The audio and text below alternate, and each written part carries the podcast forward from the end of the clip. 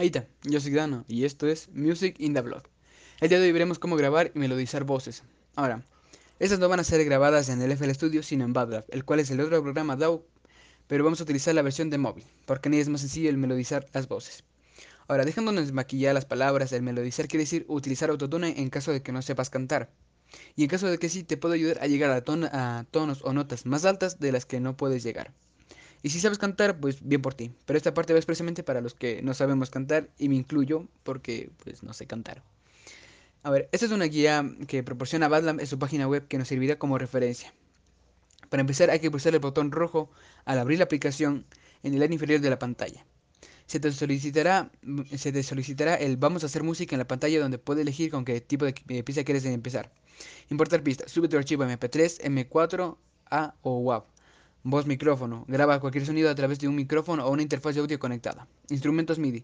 Accede a instrumentos virtuales como baterías, pianos, sintetizadores, cuerdas, instrumentos de viento de madera, el looper. Haz ritmo creativo utilizando una interfaz looper. Crea capas de sonido agregando guitarras, efectos, bajos y ritmos que puedes descargar de, nuestra de la biblioteca de BandLab de paquetes de sonido. Guitarra o bajo. Una guitarra conectada puede utilizar BandLab como un amplificador de guitarra. Eso requerirá alguna interfaz de audio portable similar a BandLab Link Analog. Para empezar, elige voz, micro y puedes grabar utilizando el micrófono incorporado en tu teléfono. Graba algo pulsando el botón de grabación rojo, eso resultará siendo tu primer pista. Pulsa el icono, el icono de flecha abajo en el área superior derecha para restaurar la pista. Para agregar más pistas, pulsa el icono más debajo de la primera pista, que puedes encontrar agregando un total de 12 pistas. Para guardar, pulsa el icono de la nube en el área superior de la derecha de la pantalla. Puedes elegir si quieres guardar o publicar. Aquí puedes mandar un nombre a tu proyecto, agregar una descripción, elegir si quieres permitir forks o no. Si quieres mover la canción a una banda. Ahora, continuando para utilizar el autotune proporcionado por BandLab, tenemos que tomar en cuenta dos cosas. Una, cuál es la melodía de nuestra base. Esta es la que podemos saber de dos maneras, sabiendo en qué melodía fue hecha o utilizando una aplicación a nivel general que recomiendo Song Finder, la cual ingresas tu archivo MP3 o el archivo de audio que quieras saber su nota musical y te va a aparecer allí.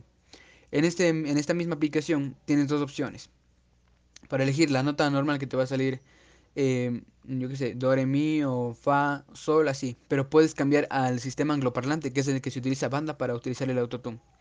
Te vas a la rayita de ajustes y ahí te aparece cambiar, cambiar el rango de notas.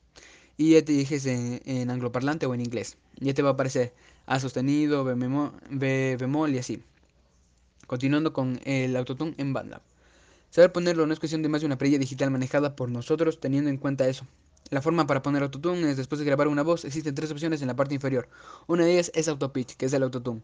Ya nos podemos dar cuenta que las claves que vimos en el capítulo 2 se colocan en el rango indicado de la barra hasta llegar a la nota base. Y con la perilla se va poniendo según cada quien. Si te saliste de la pestaña y no sabes cómo volver a acomodar el autotune, dale doble tapa en el micrófono que se encuentra en el lateral izquierdo y volverás a esa pestaña. Ahora empezamos a armar una base de nosotros mismos. Lo que vamos a utilizar son algunos conocidos samples que se pueden descargar, como puedes crearlos tú mismo con algún instrumento o con el MIDI. Como ya entendemos cómo funcionan, vamos a colocar en la pantalla inicial y vamos, a, colocando según sea de nuestro agrado. Los samples que yo voy a utilizar son Dim Luffy, Trap Hard y Cobra. Estos son los samples que yo voy a utilizar, los cuales he descargado por FanLab.